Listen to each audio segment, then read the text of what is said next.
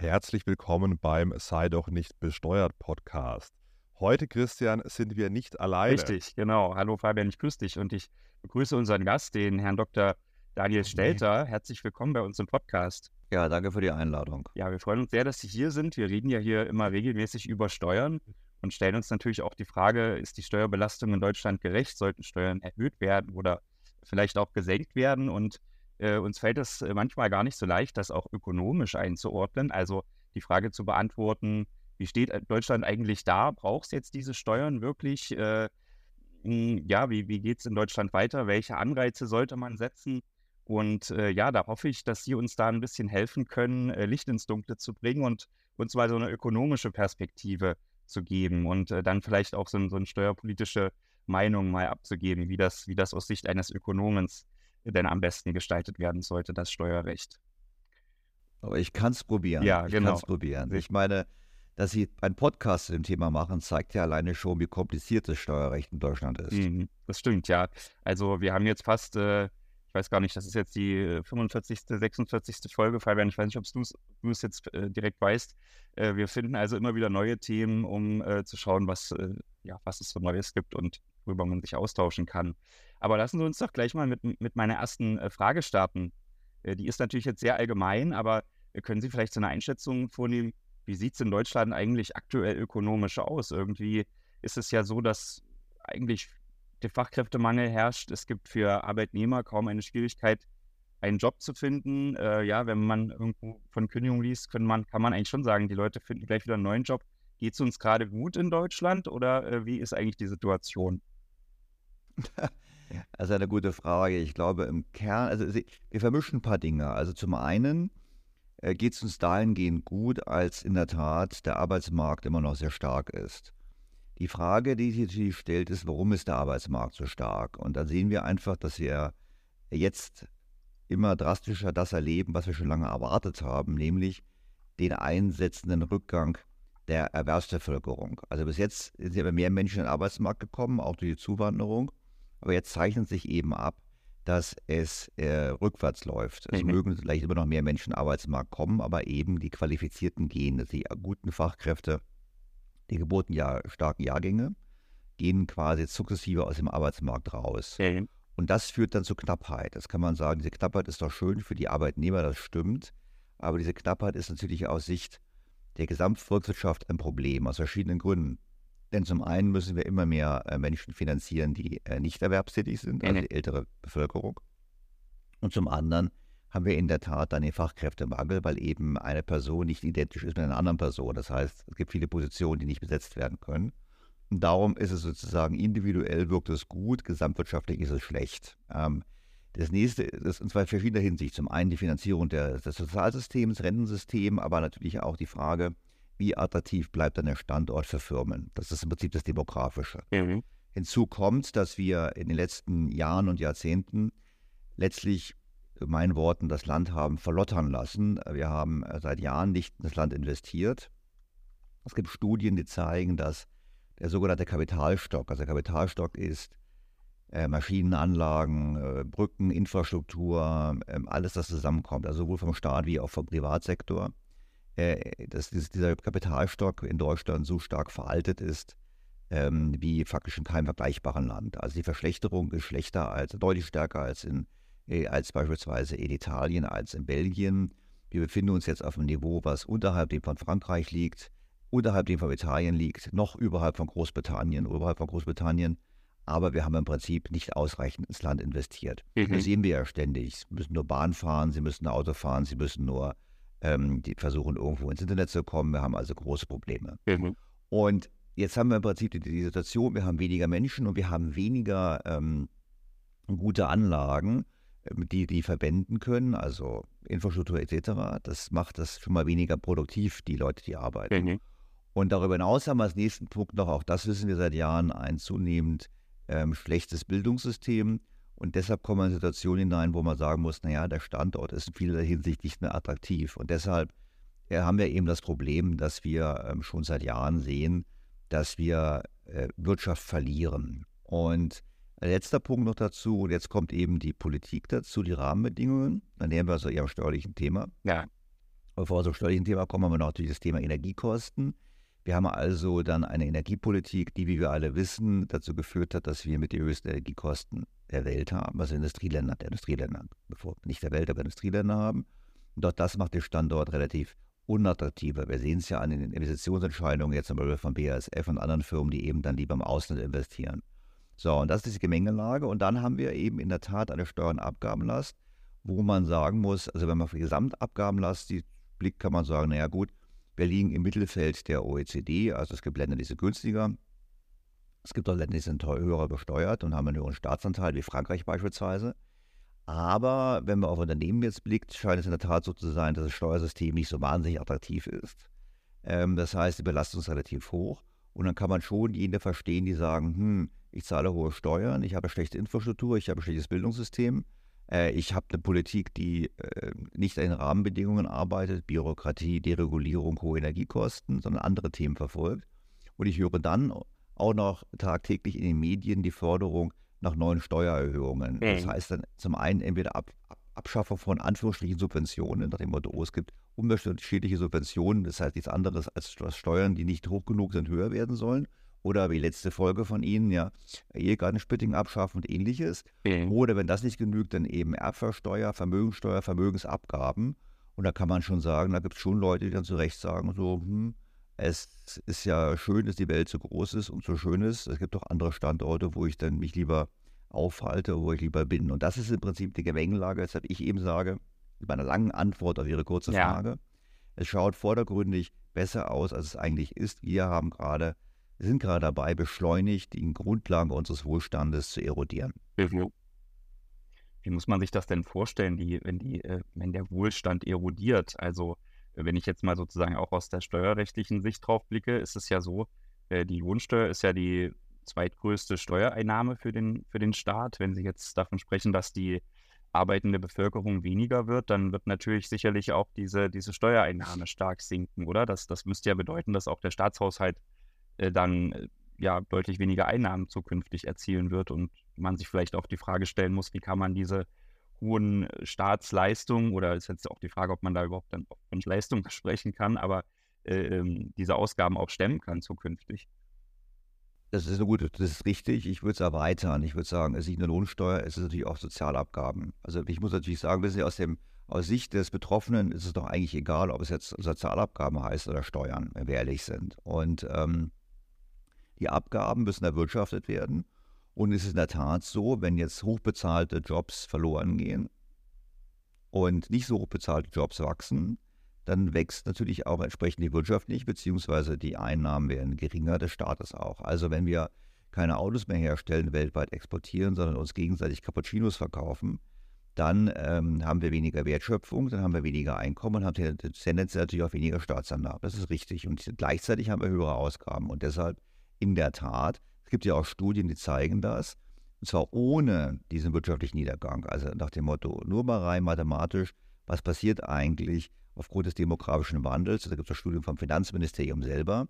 Es nageln sie mir nicht genau die Zeit ganz, ganz genau fest, aber ähm, schon unter Wolfgang Schäuble wurde ausgewiesen, eine Nachhaltigkeitslücke, eine sogenannte Nachhaltigkeitslücke im, im Finanz-, im, im Bundeshaushalt in der Größenordnung von mehr als 30 Milliarden mindestens wie man pro Jahr zusätzlich sparen müsste, um überhaupt die Staatshaushalt, Staatsfinanzen im Blick auf die Alterung zu stabilisieren. Das haben wir natürlich nicht getan. Also die Lücke, die da klafft, die da klafft ist weitaus höher als die offizielle Staatsverschuldung. Wir reden immer über die Staatsverschuldung, die wir haben, ungefähr 65 Prozent vom Bruttoinlandsprodukt zurzeit. Das ist ganz schlimm und schwarze Null und so weiter. In mhm. Wirklichkeit ist es natürlich so, die verdeckte Staatsverschuldung ist ganz stark gewachsen. Ich gebe Ihnen ein Beispiel. Da heißt es immer, Mindestrente, es gibt ja Grundrente. Ja, das kostet ja nicht viel. Da hat der Herr Heil gesagt, ja, das kostet ja nicht viel, ein paar Milliarden pro Jahr. Ja, das stimmt, es kostet jetzt ein paar Milliarden pro Jahr. Aber es wird in den kommenden Jahren immer mehr werden, erstens. Und zweitens ist es nicht nur einmal die, die, diese Kosten, sondern die Kosten sind nachhaltig. Das heißt, Sie müssen eigentlich sagen, über 30 Jahre müssen wir das mal rechnen, über eine Generation. Und die Kosten gehen hoch, sind dann bald über 10 Milliarden. Dann sind Sie schwuppdiwupp bei einem Betrag, der eigentlich 300 Milliarden entspricht. Genau. Aber der Staat bilanziert ja nicht so. Schauen Sie, die meisten der Zuhörer, die hier gerade, wenn sie selbstständig sind, sie haben die Bilanz, auf der Aktivseite haben sie ihre Maschinenanlagen, also ich Kfz stehen Auf der Passivseite haben sie die Bankschulden und ihr Eigenkapital und natürlich auch die Zusagen, wenn sie Angestellte haben, denen sie Renten versprechen für zukünftige Renten. Und wenn sie dann sagen, ich zahle dir mehr Rente, müssen sie das sofort entsprechend bilanzieren. Der Staat macht das nicht. Da wird so getan, als wäre das ja keine großen Kosten. In Wirklichkeit hat so ein einzelnes Gesetz gleichen Wert, der die Hunderte von Milliarden geht. Ja, das wird also nicht ausgewiesen und diskutiert. Und deshalb meine lange Antwort. Wir haben in der Tat hier das Problem, dass unsere das mit dem Erlahmen der wirtschaftlichen Basis natürlich auch die Steuerbasis nicht mehr mitwächst. Und deshalb ist es auch nicht verwunderlich, da kann man gleich drüber diskutieren, dass es jetzt massive Bemühungen gibt, ähm, dagegen zu steuern. Und zwar im Sinne von, möglichst viele sollen einzahlen. Also Ehegattensplitting abschaffen als vermeintlicher Anreiz, dass die Frauen dann arbeiten gehen, als vermeintlicher Anreiz, um so die Sozialkassen füllen zu können. Ja. Ähm, die andere Diskussion immer Anhebung der Beitragsvermessungsgrenze. Oder die andere Diskussion, die armen Selbstständigen, wir müssen sie schützen, sie sind ja nicht im Rentenversicherungssystem, die müssten doch mal, das eigene Interesse müssen wir sie doch in das Rentensystem hineinbringen. Natürlich alles Quatsch. Das wird gemacht, um heute die Löcher zu stopfen, denn äh, und äh, nur heute, weil natürlich, sobald wir sie im Rentensystem drin haben, ist ja so, die haben ja nicht nur einzahlen müssen, sondern sie kriegen auch Ansprüche. Ja. Dann wachsen natürlich die zukünftigen Lasten. Also ja. alles das sind Spiele der Politik zum Löcher stopfen, weil sie nicht bereit sind, die eigentlich erforderlichen Reformen heute zu tun. Und was sind denn die eigentlich erforderlichen Reformen? Was müsste gemacht werden, dass es wieder besser läuft? Ich weiß jetzt nicht, wie viele Stunden Sie den Podcast machen wollen. Also, ähm, ja, wir sind ja bekannt für kurze, knackige Antworten. Ja, gut, das ist natürlich, hab ich, da haben Sie mich den falschen eingeladen. Ich habe jetzt, glaube ich, schon gegen diese Regel verstoßen. Also, ähm, gut, wir müssten zum einen, erstmal müsste die Politik sagen, ähm, wir wollen auch wieder den, den Wohlstand sichern. Wir wollen jetzt nicht nur den Wohlstand verteilen, sondern wir, müssen, wir wollen wieder Wohlstandssicherung zum Thema machen. Und das ist ja kein Thema. Wir haben zum einen immer eine Verteilungsdiskussion, was jetzt Ihre Themen anbetrifft, betrifft Steuern, Abgaben, die eigentlich immer einseitig läuft Richtung Steuererhöhung. Da sollten wir auch wirklich darüber sprechen. Wir haben äh, da natürlich auch immer noch die Prioritäten bei Energiepolitik, Klimapolitik, wo ich sage, ja, es ist ein wichtiges Ziel, aber so wie wir es machen, machen wir es halt falsch. Wir erreichen unsere Ziele nicht, weil wir werden unser Ziel nicht erreichen, weil wir jetzt im Prinzip ähm, vor allen anderen unsere Energiekosten verteuern. Die Wirtschaft wird entsprechend reagieren, woanders produzieren. Und dabei ist eben der Umbau sehr, sehr teuer. Das heißt, wir müssten eigentlich alles daran setzen, den Umbau der Wirtschaft günstig zu gestalten und nicht teuer zu machen. Das machen wir eigentlich falsch. Plus, wir haben den Glauben, dass eben Politiker, die entweder gar keine Berufsausbildung haben oder eine Ausbildung haben, die mit Wirtschaft gar nichts zu tun haben, dass die sich hinsetzen und glauben, sie können die Wirtschaft steuern, besser steuern, als es die Wirtschaft selber kann. Und ich bin halt kein Freund der Planwirtschaft, die hat früher nicht funktioniert. Ich würde sagen, gegeben die Qualifikation des heute agierenden politischen äh, Personals, wird sie auch jetzt nicht funktionieren. Nee, nicht. Also insofern, das sind die Ansatzpunkte, überhaupt erstmal wieder Wohlstandsschaffung im Mittelpunkt zu stellen. Aber vielleicht, was die Steuernabgabenlast betrifft, was ja Ihr Thema ist, ich glaube, wir bräuchten wir brauchen eine so grundlegende Reform des Steuernabgabensystems, äh, wirklich, die ich mir nicht vorstellen kann, dass überhaupt irgendeine politische Partei wird anpacken können. Aber eigentlich bräuchten wir das, weil wir haben in der Tat Unwuchten im Steuersystem. Also es gibt, ähm, vielleicht gehen wir erstmal erstmal vom ersten Punkt an, braucht der Staat mehr Steuereinnahmen? Und das sehe ich persönlich sehe das nicht so, weil ähm, es den Politikern in den letzten Jahren und Jahrzehnten keineswegs an Geld gemangelt hat. Ich habe es in meinem Podcast mal vorgerechnet, auch im Buch. Vielleicht kann ich das mal ganz kurz machen. Ich gehe jetzt bewusst auf die Zeit von zwei, Vergangenheit. Nehmen wir mal den Zeitraum von 2009 bis 2018, also das sind zehn Jahre. Und da hat ja die Union regiert und das heißt immer schwarze Null und wir sparen und so weiter und so fort. Jetzt habe ich mir den Bundeshaushalt mal angeschaut und ich habe mir einfach mal angeschaut, wie viel mehr Geld hatten die den Politiker in diesen zehn Jahren zur Verfügung. Und wenn Sie es anschauen, hat der Staat, ich runde jetzt die Zahlen, ähm, hatte der Bundeshaushalt alleine in diesen zehn Jahren 280 Milliarden Euro mehr zur Verfügung. Also in Summe kumuliert gegenüber 2008 haben sie in den zehn Jahren 280 Milliarden mehr eingenommen. Warum? Weil zum einen die Wirtschaft so gut gelaufen ist. Wenn die Wirtschaft gut läuft, haben sie mehr Steuereinnahmen. Und zum Zweiten ist in diesem Zeitraum die Steuernabgabenquote um drei Prozentpunkte gestiegen. Das heißt, das, was wir von an Staat abliefern, ist um drei Prozentpunkte vom Bruttoinlandsprodukt nach oben gegangen. Also, der Staat hat uns absolut und relativ mehr abgenommen. Das Zweite ist, im selben Zeitraum sind die Kosten für Arbeitslosigkeit deutlich gesunken. Also ungefähr 40 Milliarden hat der Staat gespart. Ungefähr 40 Milliarden hat der Staat gespart, weil er weniger Geld ausgeben musste für die Betreuung von Arbeitslosen, Fortbildung etc. etc. Und das Dritte ist, im selben Zeitraum sind die Zinsausgaben des Staates um kumuliert ungefähr um 140 Milliarden Euro gesunken.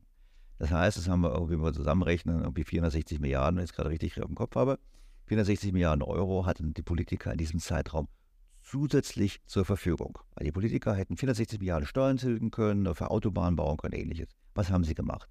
Sie haben über 100 Milliarden mehr ins Rentensystem gesteckt. Sie haben über 100 Milliarden mehr in Gesundheit gesteckt. Sie haben über 100 Milliarden ausgegeben für Fluchtursachenbekämpfung, Migration etc. etc. Und sie haben 5 Milliarden mehr in die Bundeswehr gesteckt, kumuliert in die zehn Jahre. Das Ergebnis ja, sehen wir jetzt ja alle, dass wir eine Bundeswehr haben, von der man so schön sagt, nach dem Motto, sie sollen den Feind aufhören, bis eine richtige aufhalten, bis eine echte Armee kommt, wo nichts fliegt und schwimmt, ist ja hochpeinlich, aber es ist genau dieses Ergebnis. Also und gleichzeitig ist, Sie haben immer gesagt, wir haben schwarze Null. Sie haben im ganzen Zeitraum, in diesen ganzen zehn Jahren, wurden 70 Milliarden Schulden getilgt. Das heißt, die Politiker haben erzählt, sie hätten eine schwarze Null. Dabei haben sie im Prinzip Herrn Draghi, der Zinspolitik der EZB, den größten Teil zu verdanken, plus eben unseren Abgaben. Und sie haben das Geld nicht dazu genutzt, um ins Land zu investieren, sondern die Sozialausgaben auf einen Rekord hochgetrieben. Also deshalb glaube ich persönlich, nein, wir haben nicht die Notwendigkeit, mehr Steuern einzunehmen, Steuern und Sozialabgaben. Was wir machen müssen, meines Erachtens, ist, wir müssen das System umbauen. Klar. Und das ist erstes natürlich ganz klar. Es ist so, wir haben eine viel zu hohe Last ähm, bei den Arbeitnehmern. Also Steuer, wenn Sie Arbeitnehmer sind, haben Sie sehr oft haben Sie eine, eine, Grenz, eine Grenzbelastung Steuersozialabgaben, die ist höher als bei den sogenannten Reichen. So, das ist einfach, wo man sagen muss, da ist eine Unwucht im System. Diese Unwucht ist erheblich und es ist ein ganz großes Hemmnis für eben auch die Arbeitsaufnahme. Es hat die aktuelle Bundesregierung beispielsweise den Übergang von, ähm, von der Sozialhilfe, das heißt nicht mehr Hartz IV, sondern vom Bürgergeld, in die Erwerbstätigkeit erleichtert, also die Grenzbelastung gesenkt. Aber jetzt sind Sie beide die Steuerfachleute, Sie wissen, die Grenzbelastung kann trotzdem noch deutlich höher liegen als 50 Prozent, wenn Sie anfangen, Arbeit aufzunehmen. Das heißt, Sie verdienen was dazu, aber Sie verlieren Transfers. Im Ergebnis haben Sie sehr hohe Grenzbelastung. Mhm. Und gerade in diesem Bereich, wissen Sie, die Politiker denken immer, die Bürger können nicht rechnen, doch die Bürger können rechnen. Wenn es ums eigene Geld geht, können die Bürger sehr gut rechnen. Dann sagt man sich, warum soll ich das tun? Mhm. Also wir müssen sicherlich, was Steuern und Sozialabgaben betrifft, die Arbeit entlasten. Auf der anderen Seite haben wir in der Tat, das wird immer wieder kritisiert, ähm, eine relativ geringere Besteuerung von Vermögen.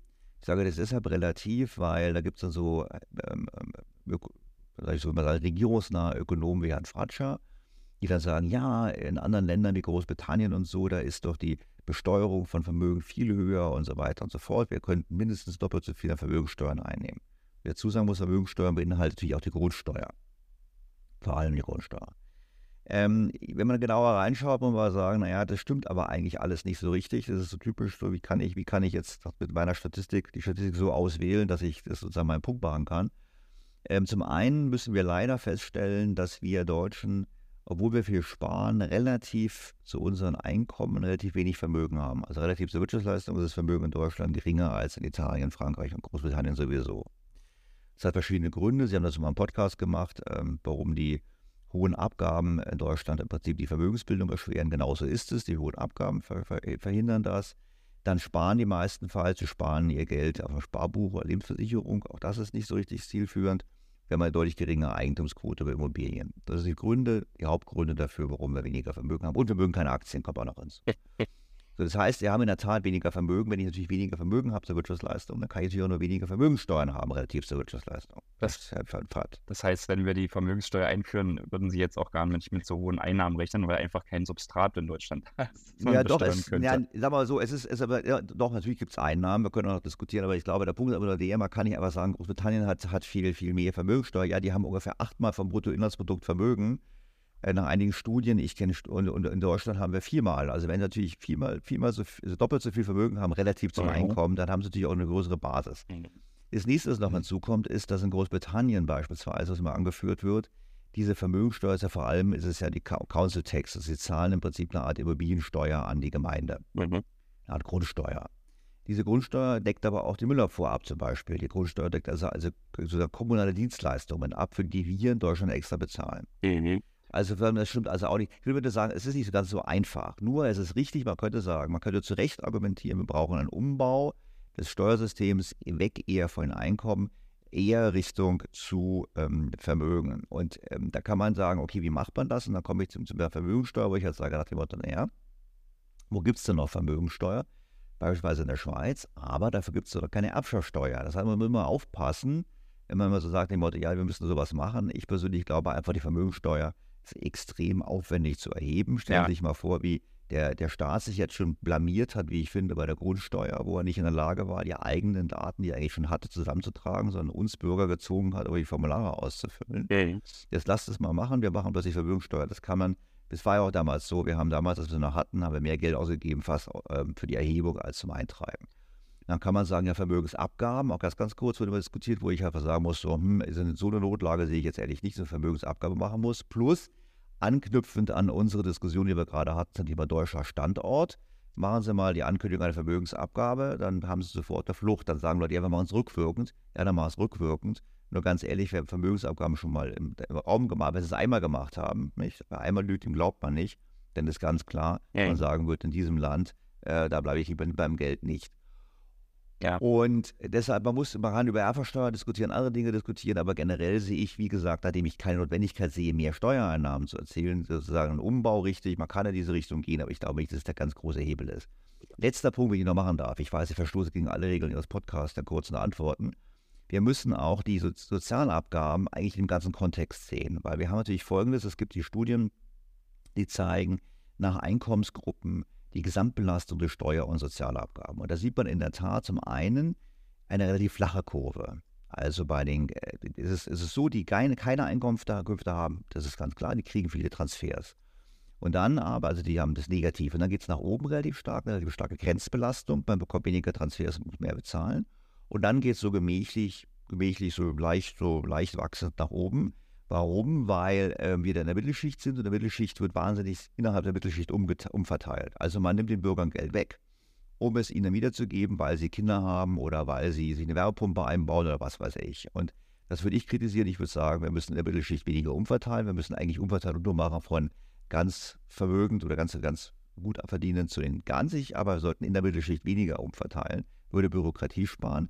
Und vor allem wird es den Bürgern und uns allen mehr Freiheit geben. Weil so ist es ja so, der Staat belohnt oder bestraft bestimmtes Verhalten, sehe ich problematisch. Nee. Und dann geht die Kurve weiter, steigt weiter an und dann fällt sie wieder ab. Ja, warum fällt sie ab? Sie fällt ab, weil in den Top-Einkommen wir natürlich auch die erstmal die Tatsache haben, dass die Bürger mehr Kapitaleinkünfte haben, die anders besteuert werden. Und zum anderen fällt sie natürlich deshalb ab, weil ähm, die Top-Einkommen dann eben nicht mehr in die Sozialversicherungen einzahlen müssen, Sozialkassen einzahlen. Entweder weil sie es nie tun, weil sie in der Privatversicherung sind oder weil sie eben selbstständig sind oder weil sie über der Beitragsbemessungsgrenze sind. So, und jetzt könnte man natürlich die Frage aufwerfen, ist das denn gerecht? Weil einige der, der Dinge, die wir machen, ja auch, ähm, sagen wir so, Umverteilungscharakter haben in die Sozialversicherung. Und da könnte man meines Erachtens die Frage schon aufwerfen, zu sagen, sollte man das nicht anders integrieren? Sollte man nicht sagen, okay, dort wird eben mehr Beitrag geleistet das würde ich aber verbinden mit einer Freiheit der Kassenwahl beispielsweise. Als man zum Beispiel sagt, okay, jeder zahlt einen bestimmten Beitrag in Krankenversicherung und dieser Geldbeitrag kann aber auch eben zu den Privaten fließen. Ich würde da mehr Wettbewerb in dem System haben wollen. Also man sieht schon, das sind grundlegendere Themen, die mehr vorschweben würden des Umbaus des Systems. Aber ich betone nochmal, wir brauchen sicherlich nicht mehr Staatseinnahmen. Was wir brauchen, sind kompetentere Politiker, die eben die, die vielen Staatseinnahmen auch eben ähm, richtig verwenden. Weil ich erinnere daran, immer wird vor den Wahlen gesagt oder oftmals wird angeführt, auch jetzt bei der Diskussion zur Steuererhöhung, ja, wir wollen mehr Geld für Bildung ausgeben. Ja, das niemand hat die gehindert, letzten Jahren, Jahrzehnten mehr Geld für Bildung auszugeben. Ähm, es wurden andere Prioritäten gesetzt. Und mhm. wenn immer gesagt wird, in dem Motto, oh, wir müssen jetzt die Reichen mehr besteuern, damit die Gerechtigkeit eintritt, gerade bei Vermögensgerechtigkeit, das ist natürlich auch Quatsch, weil ähm, man, man es hätte auch schon längst machen können. Es wurde auch nicht gemacht. Es ist immer eine Illusion. Und auch das nochmal als Hinweis für die Hörer, wenn immer es heißt, ja, die Reichen sollen mehr zahlen, machen Sie sich nichts vor. Reich beginnt sehr früh. Warum? Weil nur dann haben Sie äh, nennenswerte Einnahmen. Die berühmten Milliardäre, ja, wissen Sie, wenn wir die, die Top-Familien Deutschlands, ähm, habe ich mal gesehen, die haben 250 Milliarden oder so, wenn wir die jetzt eigenen morgen, die 250 Milliarden wegnehmen, ja, es langt ja nicht mal für, für, für, für, für neun Monate Bundeshaushalt. Ich meine, es ist ein Witz. Der Staat braucht Masse. Mhm. Die Besteuerung der Masse. Da kann man sagen, ja, die Reichen sollen, aber am Ende sind mehr Leute reich nach der Politik, der Definition der Politik, als man denkt. Mhm. Ja, lass uns das mal einordnen. Das waren ja viele spannende Gedanken. Ähm, wo fangen wir an? Ähm, ich, ich, ich würde vielleicht nochmal, äh, jetzt lassen wir das nochmal von hinten aufrollen. Die Reichen sollen mehr zahlen. Das fand ich jetzt ganz interessant, äh, was Sie dann sagten. Das Geld würde für neun Monate reichen, was man da äh, zusätzlich erheben würde. Das, das bezieht sich jetzt auf eine Vermögenssteuer oder äh, war das? Ja, aber das war nur mal das Beispiel. Was heißt aber, ja, die Reichen, die 250 Familien, da gab es so die 50 reichsten Familien, die haben fast so viel Vermögen wie die Hälfte der Bevölkerung. Das heißt, okay. dann wird immer so, was ich, wenn man Twitter jetzt mal so verfolgt, dann sieht man diese Argumentation. Dann sage ich, ja gut, zum einen, wo steckt das Geld? Das Geld steckt in Firmen drin. Okay. Ja, also gut, das in, eigenen jetzt Herrn Quant ja, oder die Quants. Dann haben wir halt BMW. Ja, gut. Und was, dann hat der Staat erstmal hat der Staat erstmal nur BMW. Dann muss er das verkaufen. Na gut, verkaufen wir das eben und dann können wir das Geld der, im Bundeshaushalt verteilen. Und dann ist das Geld irgendwann mal verbraten. Was ich jetzt sagen möchte ist, ähm, wir, mir ging es einfach so viel Finanzierungsvolumen. Wir brauchen ja nicht einmalig 250 Milliarden, sondern wir brauchen mhm. ja jedes Jahr, der Bundeshaushalt aktuelle, was wird das sein? 400, um die 400 Milliarden. Wir brauchen ja jedes Jahr 400 Milliarden. Mhm. Okay. Und das, das, das ist das Problem. Deshalb, es ist immer schön und gut, da kann man sagen, ja, ich habe ein Gerechtigkeitsgefühl, in Anführungsstrichen, jetzt mal Rechnung getragen. Ich würde vielleicht auch sagen, bei dem, bei dem einen oder anderen hat es mehr mit Neid zu tun. Aber ich habe eigentlich ähm, nicht die Grundlage gelegt, dass ich quasi das dauerhaft wiederholen kann. Nee. Dauerhaft wiederholen heißt, dass ich eine funktionierende Wirtschaft habe, eine starke Wirtschaft habe, die eben entsprechend erwirtschaftet. Und dann nehme ich mir jedes Jahr einen Teil von diesem erwirtschafteten Kuchen weg, was der Staat ja heute auch macht. Und das sollte halt eben anders strukturieren, wie hm. ich finde. Und da hatten Sie ja vorgeschlagen, die Wirtschaft sollte umgebaut werden. Und ich hatte da aufgegriffen, äh, dass Sie das sagen, Steuersystem, das, also Wirtschaftsumbau. Also Wirtschaftsumbau sollten wir der Wirtschaft überlassen, sondern wir sollten ein Steuersystem also, überlassen. Also Sie, Sie hatten gesagt, wir können uns nicht alle Kaffee verkaufen. Jetzt haben wir natürlich hier auch einen Kaffeeunternehmer mit dem Podcast, dem Fabian. Also Fabian, du, du trägst nicht zum, zum Wohlstand bei, offensichtlich.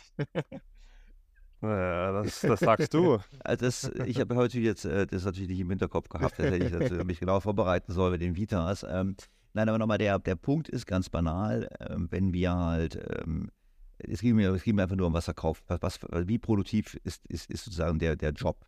Und nichts gegen Leute, die Kaffee verkaufen, ja nicht, also, oder irgendwo im Restaurant arbeiten. Sowas. Aber die Produktivität in diesen Dienstleistungsjobs ist natürlich geringer, als wenn sie ähm, Autos zusammenschrauben, die dann in der Welt verkauft werden, okay. als Beispiel. Also das heißt, das Einkommen pro Kopf ist natürlich geringer. Aber würden Sie dann sich jetzt zum Beispiel auch dafür einsetzen, dass solche produktiven Jobs, könnte man ja jetzt hier auch an Intel denken, dass jetzt okay. äh, gut subventioniert wird, das ist ja sicherlich äh, ein produktiver ja. Job, da so eine Chipfabrik. Ist das was, wo Sie sagen, da sollte sich der Staat für einsetzen, das ganz gezielt mit den Einnahmen äh, äh solche Unternehmen dann hierher zu locken? Nein, die kurze Antwort ist nein. Ich meine, ich habe es im durfte es im Fernsehen erläutern, ich habe es in meinem Podcast ähm, auch besprochen. Sicherlich nicht, weil ähm, also Intel ist für mich sozusagen ein, ein, das Beispiel genau dafür, warum man den Politikern kein Geld geben sollte. Weil die haben, ähm, wir haben also 10 Milliarden ausgegeben, soweit ich es gesehen habe. Das entspricht 3,3 Millionen Euro pro geschaffenen Arbeitsplatz. Ähm, die Firma Intel produziert dort Chips, die man auf dem Weltmarkt kaufen kann. Die Chips, die dort produziert werden, wird Intel weltweit verkaufen. Es gibt da keine, keine Verpflichtung, die nur in Deutschland zu auszuliefern.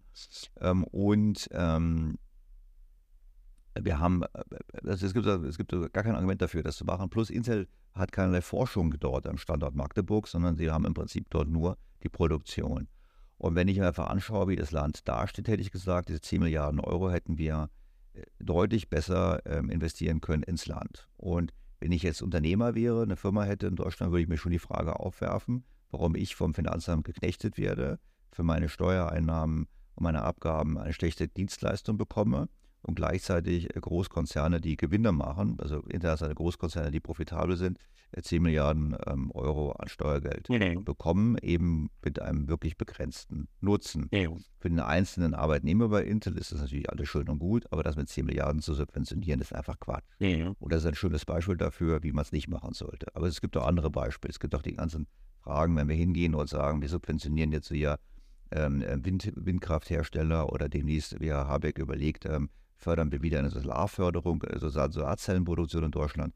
Muss man einfach nur sagen, das kann halt nicht funktionieren, weil meine kurze Aussage ist, wir können uns Wohlstand nicht herbei subventionieren. Wohlstand ist die Voraussetzung dafür, überhaupt Subventionen zahlen zu können. Und da würde ich mit Subventionen eben ganz anders umgehen und würde es das in der Tat begrenzen. Ein äh, Punkt bei den Steuereinnahmen. Viele haben ja immer den Glauben, man muss die Steuern erhöhen, dass man mehr Steuereinnahmen hat und dass das der einzige Weg sei. Mhm. Also entweder eine Neueinführung von der Steuer oder die Erhöhung von der Be Bemessungsgrundlage oder den Steuersätzen.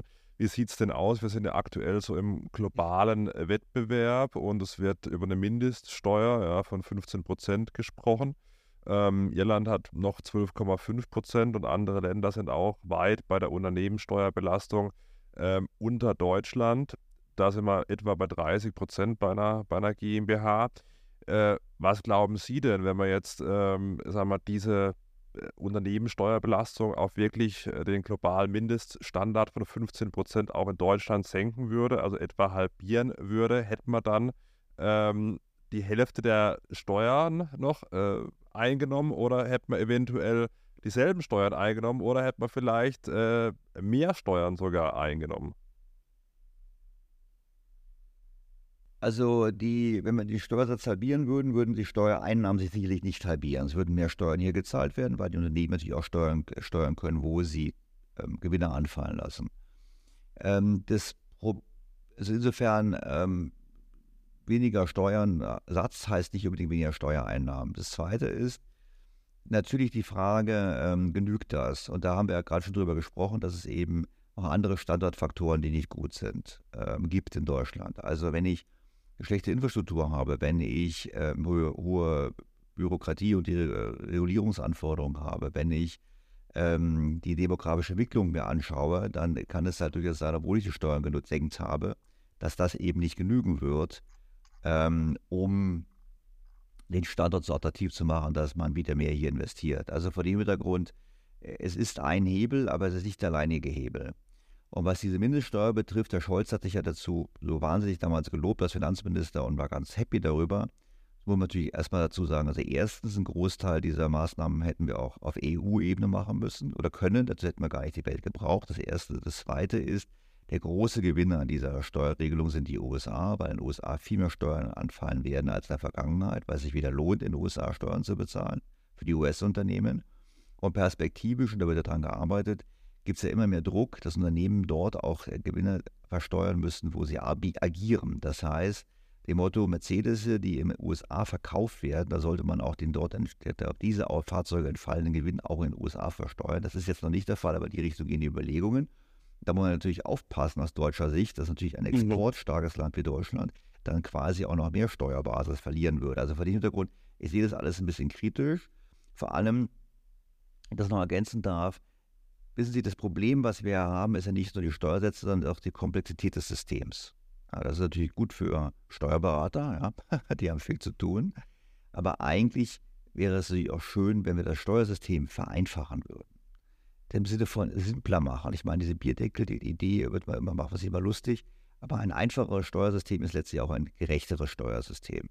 Und bei uns gibt es dann so viele Ausnahmen und Zunahmen und was weiß ich, was ich alles machen kann, weshalb es sich eben lohnt, mit Steuerberatern anderes das zu strukturieren. Gleiches gilt ja auch für Erbsteuer und anderes, wo eben jene, die es leisten können, die Steuern entsprechend gestalten können. Und da sitzen dann die, die Erben dieser Leute in den Talkshows und sagen, Text me, ich meine, da können wir auch drüber diskutieren und sagen, besteuert mich doch mal endlich. Kommen Reisen aber aus Österreich an, weil sie in Österreich wohnen. Ja, ich denke an eine besondere Dame, äh, und warum wohnen sie in Österreich? Weil dort keine Erbschaftssteuer gibt und keine Vermögenssteuer gibt, die erhoben wird. Und deshalb wird das Vermögen übertragen steuerfrei. Und dann reisen sie nach Deutschland und sagen, bitte erhöht doch die Steuern.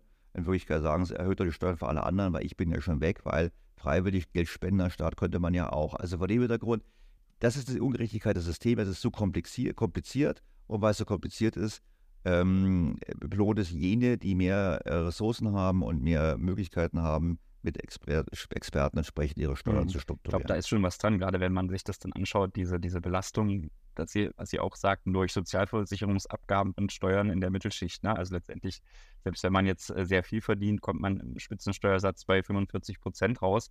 Aber genau diese ähm, äh, Abgabenbelastung zahlt natürlich auch der ganz normale Arbeitende mit einem, mit einem guten Verdienst dann durch, durch alle Belastungen, die also auf einen zukommen. Ja, also das ist schon da ist schon was dran, dass das irgendwo dann auch ungerecht ist. Ja. Genau, und da wird das aber gesagt, dafür gibt es ja auch das Dinge, die sie bekommen. Heißt ja, dafür erwerben sie auch Ansprüche. Ja, das stimmt, aber wir wissen natürlich, diese Ansprüche, ähm, ja, das, das, ist ja auch gekappt nach oben. Plus, ähm, wo man ganz klar sagen, alle Studien zeigen auch, dass viel dafür spricht, dass die Rendite für diejenigen, die jetzt einzahlen, sehr gering ist, wenn nicht sogar sagen, sogar negativ. Vor dem Hintergrund, ja genau, vor dem, genau, Renten vor dem Hintergrund, also ähm, würde ich sagen, ähm, das ist in der Tat, man muss es mit, mit der Steuer faktisch gleichsetzen nicht gleichsetzen. Es gibt natürlich schon Ansprüche, die man bekommt, aber es ist schon so, dass man sagen muss, es ist eine Belastung. Es ist nicht nur so, dass es Zwangssparen ist, sondern es ist in der Tat eine Belastung und das macht eben Arbeiten untersortiv. Und das ist genau das Gegenteil von dem, was wir brauchen. Wir wollen eigentlich, dass mehr Menschen arbeiten, am Erwerbsleben teilnehmen und das soll sich entsprechend lohnen. Also vor dem Hintergrund, ähm, Deutschland hat viele Probleme, Steuersystem und Abgabensystem ist eines der vielen Probleme, aber es, das alleine zu lösen, wird nicht die Lösung sein für unsere Probleme. Hm. Ein Punkt, haben Sie angesprochen, ist die Bürokratie. Ich meine, da könnte man natürlich auch ansetzen, indem man das Steuersystem radikal vereinfacht, um so Bürokratie abzubauen. Ich war am Wochenende in Zürich in der Schweiz und ähm, habe da mit jemandem gesprochen und ich interessiere mich ja auch, sagen wir, abseits äh, vom deutschen Steuerrecht, auch wie es in den anderen Ländern so läuft. Und äh, ein Punkt in der Schweiz ist ja beispielsweise auch so, bei der Lohnsteuer läuft es auch anders. Ne? Die bevormunden die Bürger äh, nicht so wie Deutschland, sondern die sagen, okay, ähm, hier, du musst halt deine Steuer dann abführen. Also gibt es jetzt nicht so was wie ein, wie ein Lohnsteuerabzug. Ähm, ähm, traut Deutschland seinen Bürgern nicht zu, praktisch äh, sich um die eigenen Finanzen zu kümmern? Oder warum äh, wird man doch sehr stark hier bevormundet? Also ich kann Ihnen die Frage nicht beantworten. Ich habe Vermutung, aber ich, ich, ich fahre mal meine Vermutung. Also es ist ja generell so in der Schweiz, dass in der Schweiz auch zum Beispiel man die Arztrechnung erst bezahlt und dann die Rechnung einreicht. Also das, was die bei Privatversicherten machen, machen dort alle Versicherten. Die Folge ist, sie haben viel mehr Bewusstsein bezüglich der anfallenden Kosten. Sie können auch besser kontrollieren, was der Arzt auf die Rechnung schreibt. Beispiel, findet bei uns nicht statt. Das Zweite ist ähm, bei uns die Sozialabgaben. Da heißt es immer, ja, ich habe so und so viele Sozialabgaben. Nur schauen Sie mal auf Ihren Gehaltszettel, dann sehen Sie, ja, Moment mal, oder Sie sehen es nicht. Sie, wissen, Sie müssen aber wissen, dass sozusagen es ja nur der Arbeitnehmeranteil ist. Der Arbeitgeber ja. zahlt ja nochmal so viel. Also, wenn Sie 100 Euro ähm, Sozialabgaben haben, dann hat, also, hat der Arbeitgeber ja 100 Euro schon mal direkt bezahlt. Und aus Sicht des Arbeitgebers ist es aber so, es ist völlig egal, ob ich jetzt Ihnen die 100 Euro auszahle als Gehalt oder 100 Euro für Sie überweisen muss in die Rentenversicherung. Es sind trotzdem Lohnkosten. Das heißt, der Staat verschleiert hier für die Bürger die wahre Belastung. Nochmal, wer will, kann sich es anschauen, aber es ist natürlich erstmal so, macht das nicht. Insofern glaube ich, das ist Bestandteil der Haltung, lass uns die Bürger lieber in der Abhängigkeit und der Dummheit halten. Ich persönlich werde dafür zu sagen, alle, alle kriegen alles ausgezahlt, alle müssen die Steuern bezahlen, alle müssen auch die, Rente, die, Kassen ähm, die Krankenkassen erstmal bezahlen, beziehungsweise die Rech Arztrechnung bezahlen, sie müssen Transparenz dafür haben. Das ist ein bisschen mehr Aufwand, aber das ist einfach das, was zu wirtschaftlich autonomen Verhalten äh, beiträgt. Und der Staat traut uns das nicht zu. Wahrscheinlich haben sie auch ein bisschen Sorge, dass dann irgendwie die Gelder daherlaufen müssen. Auf der anderen Seite würde ich sagen, wäre das ein schöner Beitrag eben, um auch ein bisschen weniger Komplexität zu haben. Aber wenn ich dann hingehe und das ganze System mal vereinfache, einfache, wenn ich, ich kann weniger absetzen, habe dafür auch weniger Steuersätze, dann ist das schon mal eine vernünftige Sache. Aber so ist ja so, Belege sammeln und dann sage ich, ja, ich fahre dann irgendwie dann essen. Sie kennen es ja immer, brauchen Sie einen Beleg? Dann denke ich mir immer so, ja, ich bin in meiner Familie hier, ich bekomme keinen Beleg. Aber andere sagen, ich nehme einen Beleg und dann schreiben wir, was ich drauf. Also vor dem Hintergrund, es wäre besser zu sagen, man vereinfacht das ganze System, aber die Politik möchte natürlich im Einzelfall Gerechtigkeit herstellen. Das sehen Sie ja gerade bei der Diskussion mit dem ähm, Elterngeld oder mit dem Ehegattensplitting. Da weiß man, ja, aber es gibt diesen einen Fall und dieser eine bekommt dann doch Geld und das wollen wir dann nicht oder das ist doch gar nicht gerecht und was weiß ich. Das Problem an der ganzen Sache ist, es ist nie, man kann nie gerecht sein, weil ähm, vor allem nicht so, wie die Politik sich das vorstellt. Das Leben ist einfach ungerecht, deshalb lasst uns einfach ähm, das System äh, einfacher machen. Und ich glaube, ein System, was einfacher ist und weniger versucht zu korrigieren, ist dahingehend gerechter, weil es den Menschen mehr Möglichkeiten gibt, ihr Schicksal selbst in die Hand zu nehmen. Also vielleicht so ein bisschen einschränken würde ich da natürlich schon argumentieren, dass ja das gerade das Einkommensteuersystem ist ja auch so an der Leistungsfähigkeit orientiert. Und Leistungsfähigkeit bedeutet natürlich auch, dass man dann entsprechende Belastungen in Form von Kosten, die man hatte, von seiner Steuerlast letztendlich abziehen kann. Ja, also absetzen Dinge. Ja, das ist, natürlich, ist ja richtig, aber es gibt ja Pauschalbeträge. Schauen Sie, Sie haben ja, es gibt ja Pauschalbeträge und da kann man mal die Pauschalbeträge erhöhen und kann sagen, okay, wer nachweisen kann, dass er über die Pauschalbeträge hinauskam, mhm. der soll, was weiß ich. Also ich glaube, wir müssen schon ein bisschen in die Richtung gehen, einfacher zu machen und die anderen Ländern schaffen es ja auch einfacher und es ist nicht so, dass die jetzt quasi alle vom Grundsatz der Leistungsfähigkeitsbesteuerung mhm. abweichen. Darauf können wir uns verständigen. Ja, also was, was auch ein ganz interessanter Punkt ist, äh, wenn man sich mal global, äh, wir verlassen heute mal, ist eher untypisch für unseren Podcast, aber wir verlassen heute mal ein bisschen vielleicht auch Deutschland gedanklich, wenn man sich global mal so die Wirtschafts- und oder die Wohlstandsfaktoren ähm, ansieht, dann haben wir schon jetzt viel genannt im Podcast. Steuern ist natürlich ein Punkt, Bürokratie, Infrastruktur, demografische Entwicklung, Energiekosten. Ein anderer Punkt, der auch immer mal wieder auffällt, wenn wir in andere Länder schauen, die vielleicht auch einen höheren Wohlstand haben als, als Deutschland, ähm, ist der Finanzsektor, ja, Finanzdienstleistung, ähm, Banken und so weiter, Regulatorik. Wenn man da in so ein paar Länder schaut, ja, also ich, Singapur, teilweise dann auch äh, in, in, die Schweiz, ähm, dann ist der Finanzsektor doch auch ein, ein Wohlstandstreiber. Ähm, da ist die Frage, äh, A, an was liegt's und B, kann Deutschland irgendwas machen, dass man vielleicht auch hier äh, den Finanzsektor mehr ansiedelt und vielleicht dann auch C, oder, oder ist es eine schlechte Idee?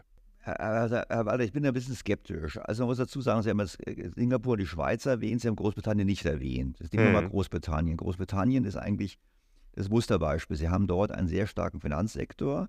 Sie haben noch ein paar industriell stärkere Gebiete, aber im Prinzip haben sie schon damit zu tun, dass Großbritannien eigentlich aufgrund des starken Finanzsektors ähm, den Effekt hat, dass ähm, dieser Finanzsektor eigentlich die Talente anzieht und sich dort konzentriert und hingegen in anderen Bereichen die Talente dann fehlen.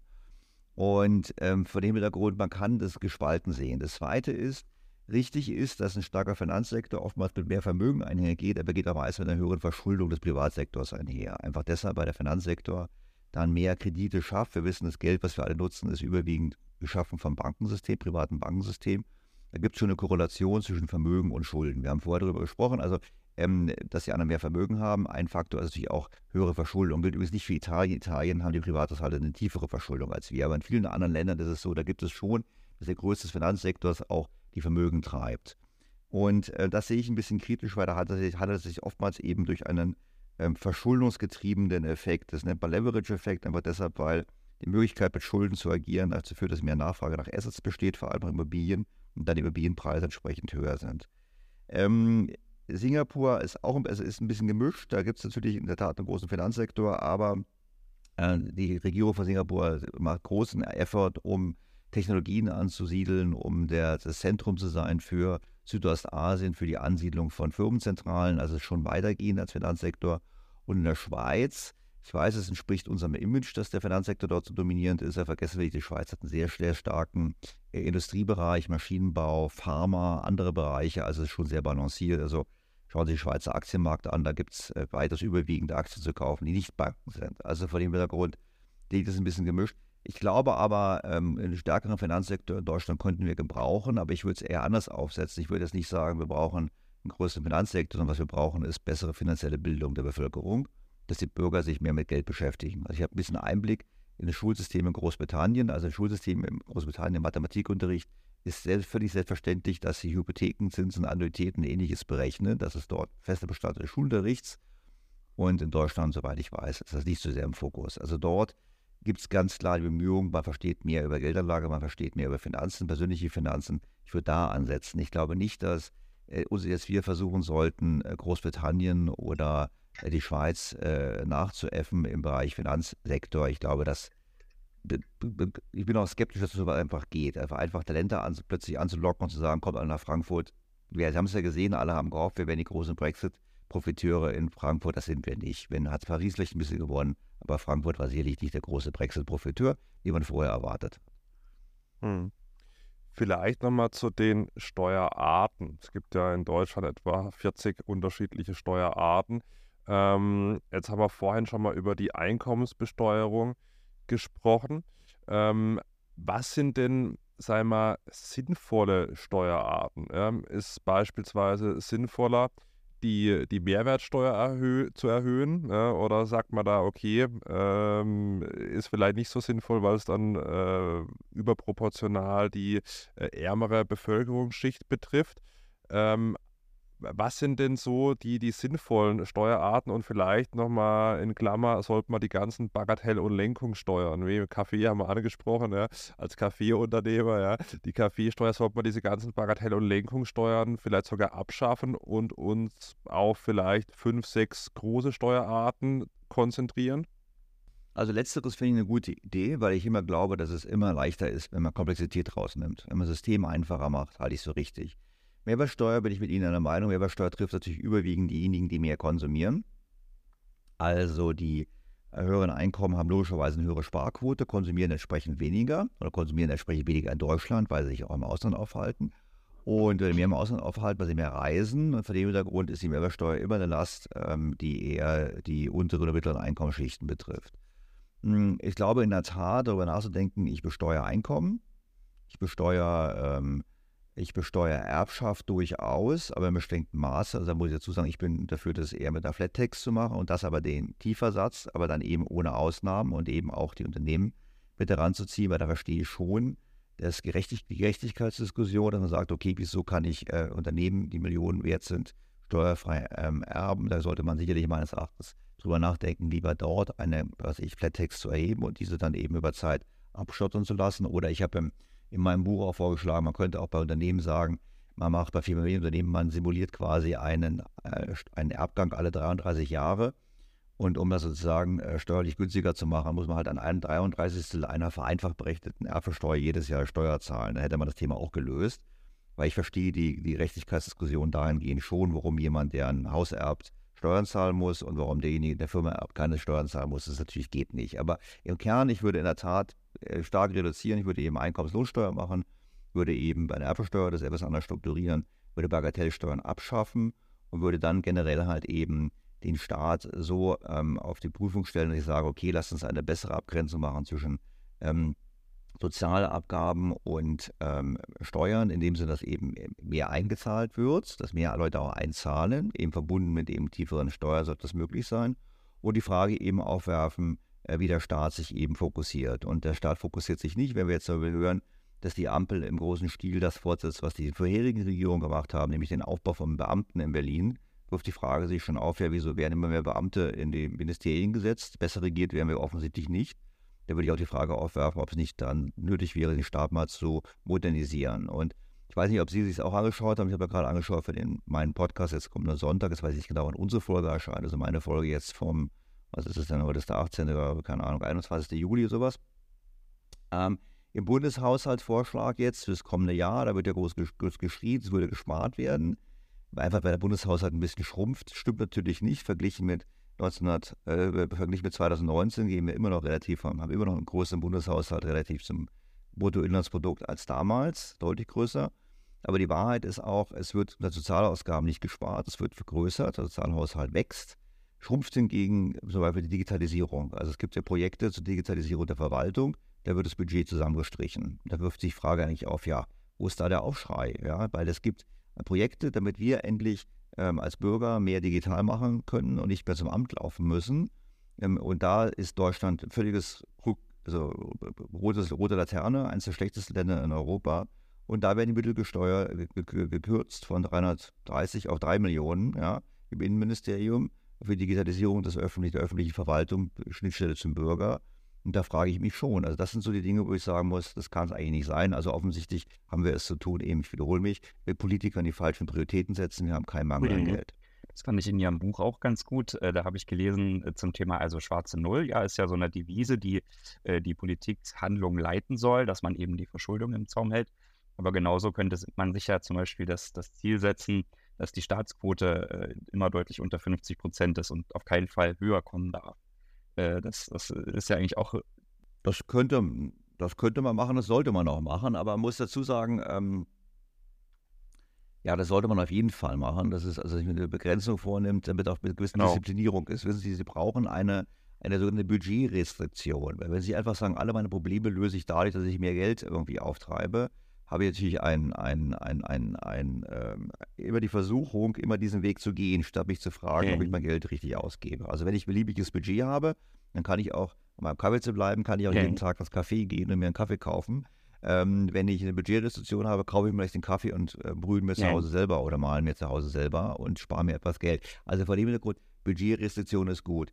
Vielleicht darf ich ein Wort noch sagen zum Thema schwarze Null bzw. Ähm, Schuldenbremse. Das ist ja häufig umstritten bei Ökonomen, die sagen immer, ja, Schuldenbremse. Die einen sagen, die brauchen wir unbedingt aufgrund der Generationengerechtigkeit, die anderen sagen, das ist alles Quatsch. Ich darf da ganz kurz etwas zu sagen. Also, Erstens, Generationengerechtigkeit spielt damit keine Rolle, weil Sie müssen einsehen, zwar werden die Staatsschulden vererbt auf die nächste Generation, auf der anderen Seite werden ja auch die Vermögen vererbt auf die andere Generation. Die Staatsschulden sind ja dann in den Lebensversicherungsportfolios, was weiß ich, äh, werden also sozusagen, geht es auch über auf die nächste Generation. Insofern ist es nicht ganz so einfach zu sagen, alle Staatsschulden sind schlecht. Ich persönlich bin natürlich dafür, dass die Staatsschulden nicht völlig aus dem Ruder laufen. Die sollten sich eigentlich mit der Wirtschaftsleistung entwickeln. Also eine bestimmte Schuldenquote soll gehalten werden. Hm, aber wir müssen halt eins sehen, dass wir eben nicht mehr die deutsche Mark haben. Wir sind heute in ein, wir sitzen in einem Boot mit anderen, mit denen wir unsere Währung teilen. Also mit Italien, mit Spanien, mit Portugal, mit Belgien, Frankreich. Und äh, man muss eins wissen, Staatsschulden, also höhere Staatsschulden bedeuten immer mehr Geldschaffung. Also Geld kommt durch Verschuldung in die Welt. Wenn Staaten sich mehr verschulden, dann schafft das auch Geld. Das ist ein bisschen kompliziert zu erklären, aber im Prinzip letztlich wird das Geld geschaffen, egal ob wir jetzt Anleihen kaufen oder nicht. Die Anleihen können vielleicht ein bisschen was einsammeln, aber im Prinzip, was passiert ist, der Verschuldungsakt erhöht die Geldmenge.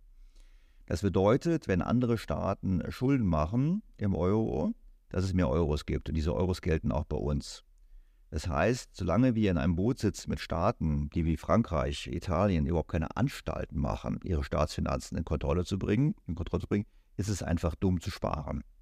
Das Zweite ist, dass ja aus der Tatsache, dass wir bessere Staatsfinanzen haben, die anderen im Rahmen des Euros immer ableiten, dass wir auch mehr zahlen sollen. Stichwort Wiederaufbaufonds. Das heißt, dass wir äh, Milliarden zahlen, die Beispiel nach Italien fließen. Und die Italiener, wie schon angesprochen, haben deutlich höhere Privatvermögen als wir. Also kann man sagen, die ärmeren Deutschen, die weniger Vermögen haben, transferieren Geld nach Italien an die reicheren Italiener. Und da würde ich sagen, ja, bevor wir das machen, sollten wir eigentlich mehr Geld im Inland ausgeben und sollten jetzt nicht unbedingt so hohe Staatsabgabenquote haben, sondern eher sagen, lass uns auch Schulden machen, zumindest in bestimmten Maße, und damit in unser Land investieren, statt ähm, sozusagen hohe Abgabenlast zu haben und dann diese Gelder ins Ausland fließen zu lassen. Und Sie haben auch einen Podcast gemacht zum Thema Wechselsteuer, habe ich gesehen. Ja, Sie müssen eins sehen, Wechselsteuer ist ein großes Ärgernis. Wenn Sie nach Italien ziehen, zum Beispiel als ein vermögender Mensch, der sehr viel Geld verdient oder sehr viel Geld auf dem Konto hat. Nehmen wir mal als Beispiel, Sie haben, Sie haben ein Wertpapierportfolio, also keine Wechselsteuer, mhm. weil Wertpapierportfolio unterliegt ihm ja nicht. Wertpapierportfolio wirft pro Jahr, was ich, eine Million ab, um es jetzt mal ganz einfach zu sagen, dann zahlen Sie ungefähr 300.000 Euro ähm, ähm, Abgeltungssteuer. Jetzt sagen Sie, es ist mir zu doof hier, ich gehe nach Italien und dann in Italien macht man mit Ihnen einen Deal, dass Sie pauschal 100.000 Euro Steuern zahlen, egal wie viel Sie verdienen. Und das ist heute so. Und dann können Sie nach Italien gehen und können dorthin gehen, können sich ein Haus kaufen. Sie kaufen sich meinetwegen ein Haus, dann können Sie dieses Haus auch noch sanieren. Dann haben Sie bis vor kurzem, wenn Sie es energetisch erneuert haben, über 100 Prozent der Kosten vom Staat bekommen. Das ist natürlich ein ganz attraktives Szenario. Da kann man sich die Frage aufwerfen, was ist attraktiver? Ich bleibe in Deutschland, zahle hohe Abgaben, werde vom Staat gezwungen, mein Haus zu sanieren, muss es noch selber bezahlen. Oder ich gehe nach Italien, zahle weniger Steuern und bekomme vom Staat dann noch den Umbau des Hauses bezahlt und habe besseres Essen und besseres Wetter. So, vor dem Hintergrund, ähm, das sind halt so Dinge, wo ich halt sage, wir sollten in Deutschland uns wirklich die Frage aufstellen, machen wir vernünftige Politik? Ich persönlich würde dafür plädieren, wir machen etwas mehr Staatsschulden, wir investieren deutlich mehr ins Land, wir senken die Steuernabgaben und ähm, legen so die Grundlage eigentlich dafür, dass wir auch in Zukunft Wohlstand haben und nicht den Wohlstand systematisch zu reduzieren, beziehungsweise auch Unternehmen aus dem Land zu vertreiben was ein ganz großes Problem ist, weil wir haben ja gerade Umfragen gesehen, ganz kürzlich in diesen Tagen, wonach eben viele Mittelständler ans Aufgeben denken oder eben an die Verlagerung der Produktion oder der Firma ins Ausland. Und das ist dramatisch und es ist höchste Zeit, dass die Politik das endlich als ein Problem erkennt und entsprechend mhm. handelt. Und das Thema Wegzug ist ja auch tatsächlich schon ein reales Problem. Ja? Also wir haben das immer so angedeutet, dass wir das in unserer persönlichen äh, Wahrnehmung, ich jetzt auch als Steuerberater immer wieder wahrnehme, dass, dass Unternehmer natürlich das, äh, diese Option haben wollen oder das auch tatsächlich eben umsetzen. Aber Sie haben das ja in ihrem, einer Ihrer Podcasts auch schon mal äh, mit Zahlen belegt, dass man das eben tatsächlich auch schon messen kann. Und die Personen, die weggehen, sind natürlich auch oft Leistungsträger dann. Ja gut, es ist nicht nur Unternehmen, es ist generell, wir haben ja das, Deutschland ist das witzige Thema, wir diskutieren immer über Zuwanderung, wir sagen immer, wir müssen Zuwanderung haben und Fachkräfte und so weiter. Und wir werden ja so attraktiv äh, als, als Land laut Umfragen, wenn wir sagen, ja gut, wir sind attraktiv als Zuwanderungsland, weil es werden alle gefragt, aber es werden gefragt, die Leute unabhängig von ihrer persönlichen Qualifikation. Wir sehen ja, dass wir sehr attraktiv sind, eben auch überwiegend für nicht qualifizierte Zuwanderer. Das mag jetzt, das hat verschiedene Gründe, hat auch sicherlich was damit zu tun, dass wir besonders großzügige ähm, Transferleistungen dann erbringen. Ähm, die Frage ist nur, ähm, ist das die richtige Art der Zuwanderung? Offensichtlich nicht. Wir brauchen mehr qualifizierte Zuwanderer. Und qualifizierte Zuwanderer können eben rechnen. Das ist eine der Kernfähigkeiten von qualifizierten Menschen. Und die schauen sich einfach das an und sagen sich so, hm, bei der Steuern Abgabenlast und bei dem, was ich dafür bekomme, was wir alle schon diskutiert haben, da gibt es vielleicht auch attraktivere Länder mhm. als Deutschland. Und umgekehrt, was eben nicht so stark im Fokus ist, ist die Tatsache, dass eben pro Jahr äh, mehrere hunderttausend äh, Menschen, äh, also Deutsche, das Land verlassen. Also im Schnitt so ungefähr 180 bis 200.000 netto. Und das sind nach allen Daten sind das überwiegend jüngere Menschen und vor allem auch besser qualifizierte Menschen. Der eine oder andere davon mag wieder zurückkehren, aber überwiegend muss man sagen, wir haben hier einen Verlust an, an, an, an Talenten, an Leuten, die eben sagen, ich gehe woanders hin. Das hat was mit Gehaltsniveau zu tun. In anderen Ländern, das haben vorhin die Schweiz erwähnt, wenn Sie Assistenzarzt sind, verdienen Sie in der Schweiz deutlich mehr, als wenn Sie in Deutschland tätig sind. Also gehen Sie ins Ausland. Das Zweite hat natürlich auch zu tun, Steuernabgabenlastung und dann die ganzen Faktoren, die zusammenkommen, die wir hier die wir schon diskutiert haben. Gepaart mit Kultur, wo Sie eigentlich, wenn Sie das Radio anmachen, nur hören, wie irgendjemand wieder höhere Abgaben verlangt oder irgendwelche anderen Ideen hat. Und persönlich kenne einige Gründer logischerweise in Berlin und da äh, haben einige zu mir gesagt, wenn sie nochmal gründen könnten oder wenn sie nochmal gründen werden, sollte es dafür kommen, dann machen sie das sicherlich nicht in Deutschland, weil sie diese Diskussion auch nicht haben wollen. Also ich kenne welche, die sind, die haben, ähm, die sind jetzt äh, hundertfache Millionäre aus dem, also durch eigene Leistung, durch erfolgreiche Gründung. Und das Geld steckt natürlich in der Firma drin. Wenn also so morgen jetzt Herr Bartsch sich durchsetzt und die Linkspartei und die, die Grünen und Herr Frau Göring-Eckert und sagt, wir machen endlich mal eine Vermögensabgabe, ja, dann ist der gezwungen, Anteile seiner, seiner Firma jetzt zu verkaufen. Ähm, ja, wie wird der das finden? Also von dem Hintergrund, das ist so ein, das ist halt, das, für mich ist immer eine Frage äh, auch des, des gesellschaftlichen Klimas. Wissen Sie, ich diskutiere das logischerweise auch. Ich zahle ja auch Steuern und äh, habe immer Steuern bezahlt und äh, letztlich ist mir das dann nicht ganz so wichtig, ob ich jetzt ein bisschen mehr oder weniger Steuern zahle. Aber was mich stört, ist das gesellschaftliche Klima. Wenn man als, als jemand, der viele Steuern bezahlt, dann auch noch ständig sich anhören müsste, man wäre jetzt alles ungerecht und so weiter und müsste noch mehr Steuern zahlen, dann verstehe ich diejenigen, die sagen, dass sie sagen, auf gut Deutsch, wie der Berliner sagen würde, ich habe die Schnauze voll und ich gucke mir mal an, wo es ob so auf der Welt nicht irgendjemanden gibt, der sich mehr freut, wenn ich bei ihm Steuern zahle, mhm. als das die Deutschen tun. Ja, verständlich, ja. Und es gibt ja innerhalb von Europa auch den, den Wettbewerb, Sie haben es angesprochen, Italien. Ich habe lustigerweise den Finanzminister gefragt, was er von diesen Steuersparmodellen hält. Da gibt es ja in Italien noch ganz andere, dass man je nachdem, in was für einer Region man sieht, dann komplett 90 Prozent des Einkommens äh, steuerfrei gestellt bekommt, was dann zu absurd niedrigen Steuerbelastungen führt. Da sprechen wir immer über eine globale Mindeststeuer und über Steuerparadiese irgendwie in der Karibik oder Dubai oder sonst wo. Aber auch innerhalb von Europa gibt es ja einen harten Steuerwettbewerb. Sie haben es jetzt angesprochen, Italien ist, ist so ein Land. Ähm, sollte sich da die EU zumindest mal zusammenfinden, dass es sowas nicht mehr gibt? Oder, äh, provokantere Frage, sollte Deutschland sich nicht mal am Steuerwettbewerb beteiligen? Ja gut, letzteres. Schauen Sie die Schweiz an. In der Schweiz gibt es auch in den Kantonen Steuerwettbewerb. Und das ist gut. Der Steuerwettbewerb ist zugunsten der Bürger. Er reduziert nämlich die Steuerbasis. Genau deshalb wollen ja die, äh, die Politiker in Deutschland keinen Steuerwettbewerb, weil dann müssten sie diesen Wettbewerb stellen. Das bedeutet natürlich, dann müssten sie wettbewerbsfähige Systeme haben. Ich bin ganz klar für Wettbewerb und ich muss dazu sagen, Italien, ich finde Italien ein super Land. Ich möchte überhaupt gar nicht auf die Italiener ähm, kritisieren, aber ich muss dazu sagen, ich finde die italienische Politik gar nicht schlecht. Die italienischen Privathaushalte sind haben deutlich mehr Vermögen als die deutschen, relativ zur, also absolut, aber auch relativ zur Wirtschaftsleistung. Sie haben deutlich geringere Verschuldung. Die äh, Unternehmen in Italien sind ähnlich eh solide finanziert wie die Deutschen. Der einzige, der Schulden hat, ist der Staat. Und wer sich die Gesamtverschuldung anschauen von Staat, privaten Haushalten und Unternehmen ist Italien eines der solidsten Länder der Europäischen Union des Euros. Also sie sind nicht ganz so gut wie Deutschland, aber sie kommen nach Deutschland und Österreich durch auf den dritten Platz. Der wahre Schuldner ist Frankreich. In Frankreich haben die Unternehmen hohe Schulden, die Privathaushalte hohe Schulden, der Staat hohe Schulden. Das ist das wahre Problem, weshalb die Franzosen auch so auf Umverteilung drängen. Aber ich störe mich natürlich schon daran, wenn ich jetzt als Deutscher, äh, wenn wir jetzt quasi große Transfers leisten nach Italien, um Italien quasi eine Staatsschuldenkrise abzuwenden, äh, gleichzeitig wir in Deutschland Diskussionen haben über Vermögensabgaben. Die Italiener könnten mit einer einfachen Vermögensabgabe von ungefähr 20 Prozent wäre ihr Staatsschuldenproblem gelöst. Das heißt, was bei uns gefördert, gefordert wird, witzigerweise von dieselben Politikern, die bei uns darüber nachdenken, eine Vermögensabgabe zu machen, aus Rechtlichkeitsgründen, der Staat braucht Geld, bla bla bla, sind dieselben, die ganz viel Geld in den europäischen Transfertopf ähm, äh, stecken. Und da habe ich persönlich auch ein Störgefühl mit. Also insofern, das ist das Thema. Also ich glaube, wir brauchen mehr Steuerwettbewerb und wir müssen einfach eine Politik haben, die sagt, liebe Freunde, und das hat jetzt mit Nationalismus gar nichts zu tun, sondern einfach nur ganz rational. Damit Deutschland weiter ein wohlhabendes Land ist, damit wir die zukünftigen Probleme lösen können, müssen wir endlich nach über 20 Jahren anfangen, unser Land zu sanieren. Und das ist unsere eigentlich, eigentliche Aufgabe. Wir müssen nicht mehr Geld ins Ausland schicken. Was wir machen, müssen unser Land sanieren. Wir müssen investieren in Infrastruktur, Digitalisierung. Wir brauchen die Kompetenz, das umzusetzen. Das heißt, wir brauchen die Kapazitäten in Planungsbehörden etc. Wir müssen ähm, die Behörden digitalisieren. Wir müssen die Behörden effizienter machen. Also ich habe gerade auch einen Personalausweis wieder in Berlin.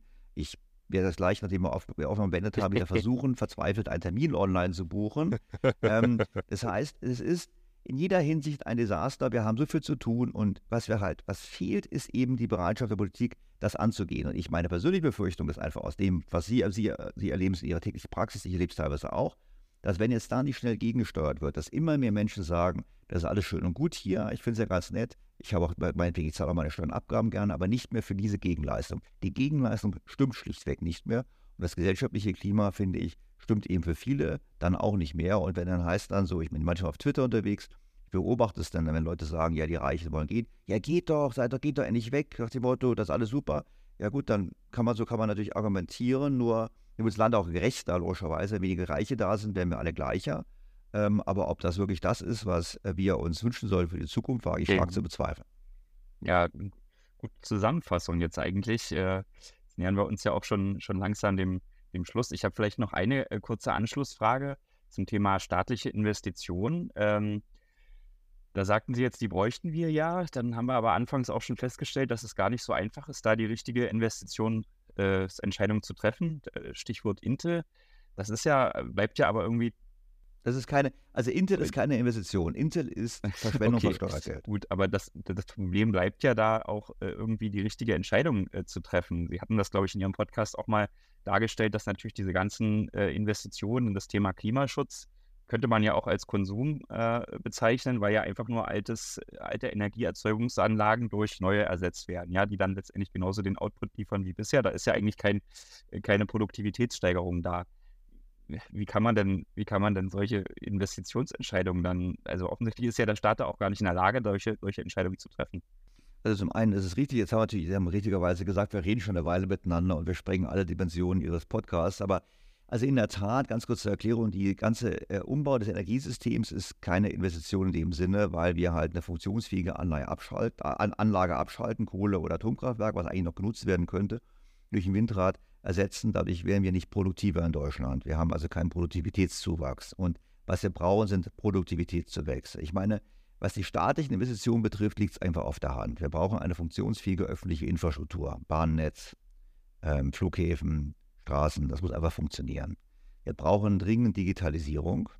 Äh, das wissen wir alle. Wir sind, wissen Sie, wenn Sie in, in, in Athen die Straßen laufen, haben Sie überall 5G. Wenn Sie in Berlin äh, durch die Stadt fahren, fliegen Sie relativ häufig aus dem Telefonnetz raus, weil das Netz irgendwie nicht ausreichend funktionsfähig ist. Also es gibt ganz offensichtliche Dinge, wo man investieren kann. Es werden Sie sagen, ja gut, das ist ja privat beschäftigt, das stimmt, aber es hat natürlich damit zu tun, wie der Staat die Ausschreibung gemacht hat. Der Staat hat seine Einnahmen maximiert beim Verkauf der Lizenzen, statt darauf zu achten, dass der Service maximiert wird. Also das war auch nach dem Motto, ich fülle mal kurz, ich sammle mal ein bisschen Geld ein, um irgendwelche Sozialleistungen zu bezahlen zu können, statt ins Land zu investieren die Investitionen liegen schon auf der Hand. Und das muss man dazu sagen, das liegt ja nicht nur am Geld, es liegt eben auch an der Kompetenz und Fähigkeit der Verwaltung, das Ganze umzusetzen. Und deshalb muss man in diese Richtung investieren. Wir brauchen weniger, äh, weniger Beamte in den Bundesministerien, wir brauchen mehr Beamte in diesen, in diesen Abteilungen, die eben die Bürgerschnittstelle darstellen, plus eben die diese äh, Prozesse darstellen. Und das hat auch damit zu tun, wir müssen eben deregulieren. Ich meine, ein Beispiel auch darüber diskutieren können, ist das Baurecht. Das Baurecht ist so kompliziert und so anspruchsvoll geworden, hat Bauern, Bauen massiv verteuert dass wer im Prinzip auch nicht gebaut werden kann, weil wer jetzt neu baut, der muss 20 Euro Miete nehmen, das ist nicht, nicht darstellbar, also baut man lieber nicht. Also wir sehen hier, es muss entschlackt werden, es muss fokussiert werden. Wir brauchen ein echtes Sanierungsprogramm für Deutschland.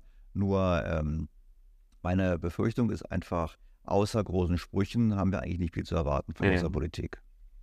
Ja, und so ein richtiges Programm, wo Sanierungsprogramm draufsteht, Stichwort Agenda 2010 diesmal gab, so eine Agenda 2040 oder sowas gibt es ja bisher auch nicht, ja. Genau, wir haben es ja, ich habe es im Podcast ja mal gehabt, Agenda 2030 ist eigentlich so, warum 2030? Weil wir haben leider nicht mehr viel Zeit. Also wir haben am Eingang des Gesprächs gesprochen über die demografische Entwicklung und wir müssen einfach anerkennen, die geburtenstarken Jahrgänge gehen ab diesem Jahrzehnt in Rente. Und ähm, im nächsten Jahrzehnt ist es ganz dramatisch. Also dieses Jahr, dieses Jahrzehnt werden ein paar Millionen fehlen, im kommenden Jahrzehnt geht es richtig hoch, was, die, was den Rückgang betrifft. Und damit äh, wächst einfach auch die Fähigkeit, nochmal Reformen durchzuführen. Weil zum einen mehr Rentner bedeuten werden, auch ich doch nicht mehr, ich will jetzt mein Geld haben. Ähm, und äh, auch entsprechendes Wählerpotenzial darstellen. Und weil wir eben dann nicht mehr die Fähigkeit, die Fitness haben, um das zu tun. Also was wir gerade machen, wir haben irgendwie ganz kleine Zeitfenster. Also eigentlich ist es so, wenn wir jetzt nicht in den nächsten, würde ich sagen, vier Jahren eine äh, Agenda 2030 wirklich auf den Weg bringen, ähm, dann ist, ab, ist der Zug abgefahren. Und ich muss natürlich die Politik jetzt dahingehend, ich habe es immer gescholten, ich muss die Politik natürlich dahingehend etwas in Schutz nehmen, ähm, solange die Bürger das nicht wollen, solange die Bürger ähm, nicht auf die Straßen gehen und sagen, wir brauchen jetzt diese Reformen, äh, wird die Politik das nicht machen. Ich meine, Schröder konnte die Reform damals auch nur machen, weil es eigentlich einen großen Konsens gab, auch mhm. medial. Ja. Das, was getan werden musste, hat natürlich trotzdem dann Stimmen verloren, aber eigentlich war das damals ein größerer Konsens und heute ist es so, das haben Sie ja eingangs schon gesagt, den Leuten geht es doch eigentlich gut, die Arbeits Arbeits ähm, Arbeitslosigkeit ist gering, dass sozusagen quasi äh, sie nicht erkennen, wie dramatisch schlecht es eigentlich in unser Land steht. Ja, das ist ja eine sehr gute Zusammenfassung. Also vielleicht können wir jetzt hier oder konnten wir hier mit dem, mit dem Podcast dazu beitragen, das äh, da so ein bisschen aufzurütteln und auch wirklich mal die, äh, ja, die, die richtigen ökonomischen Dimensionen dieses ganzen Problems aufzuzeigen. Ja, das äh, haben Sie auf jeden Fall gut gut dargestellt, denke ich. Also vielen Dank dafür. Hm. Ich habe es probiert. Ja. Ich habe es probiert. Vielen Dank. Ähm, Fabian, hast du noch was zu ergänzen? Nee, also es hat mich gefreut, äh, Herr Stelter, dass Sie unserem Podcast beigewohnt haben. War sicherlich sehr äh, interessant. Wir haben gelernt, dass es äh, nicht nur um die Steuern geht. Das ist natürlich Christian mein Lieblingsthema, aber es geht natürlich noch um mehr. Es geht um Infrastruktur, es geht um Energiekosten, es geht um die Bürokratie, die demografische Entwicklung, die Digitalisierung und noch andere Maßnahmen, die Deutschland äh, dringend braucht. Und ich schließe mich da Christian an. Vielleicht hilft der Podcast, ähm, ja, die Menschen da ein bisschen wach zu rütteln, denn äh, das Ziel muss ja sein, nicht dass noch mehr Menschen sich überlegen und bei Christian in der Kanzlei sitzen und probieren, die Wegzugsteuer zu vermeiden, sondern dass die Hochqualifizierten äh, da bleiben und dass andere Qualifizierte einwandern mhm. und nicht aus anderen Gründen. Also von dem her vielen genau. lieben Dank, ja, dass Sie sich die Zeit genommen haben und dann würde ich Christian mal das Schlusswort ja, geben. Auf jeden Fall möchte ich natürlich noch den Podcast vom Herrn Dr. Stelter empfehlen, der äh, heißt BTO, der Ökonomie-Podcast. Der erscheint, glaube ich, auch einmal wöchentlich immer am Sonntag. Ich bin auch großer Fan und Hörer vom Podcast, äh, kann ich auf jeden Fall sehr empfehlen, da auch einzuschalten. Genau, Herr Dr. Stelter, dann vielen Dank nochmal ja, für Ihre Zeit und alles Gute für Sie und hoffen wir mal auf die nächsten vier Jahre. Ja, danke Ihnen, ja, ich hoffe auch. Ich hoffe Tschüss. auch.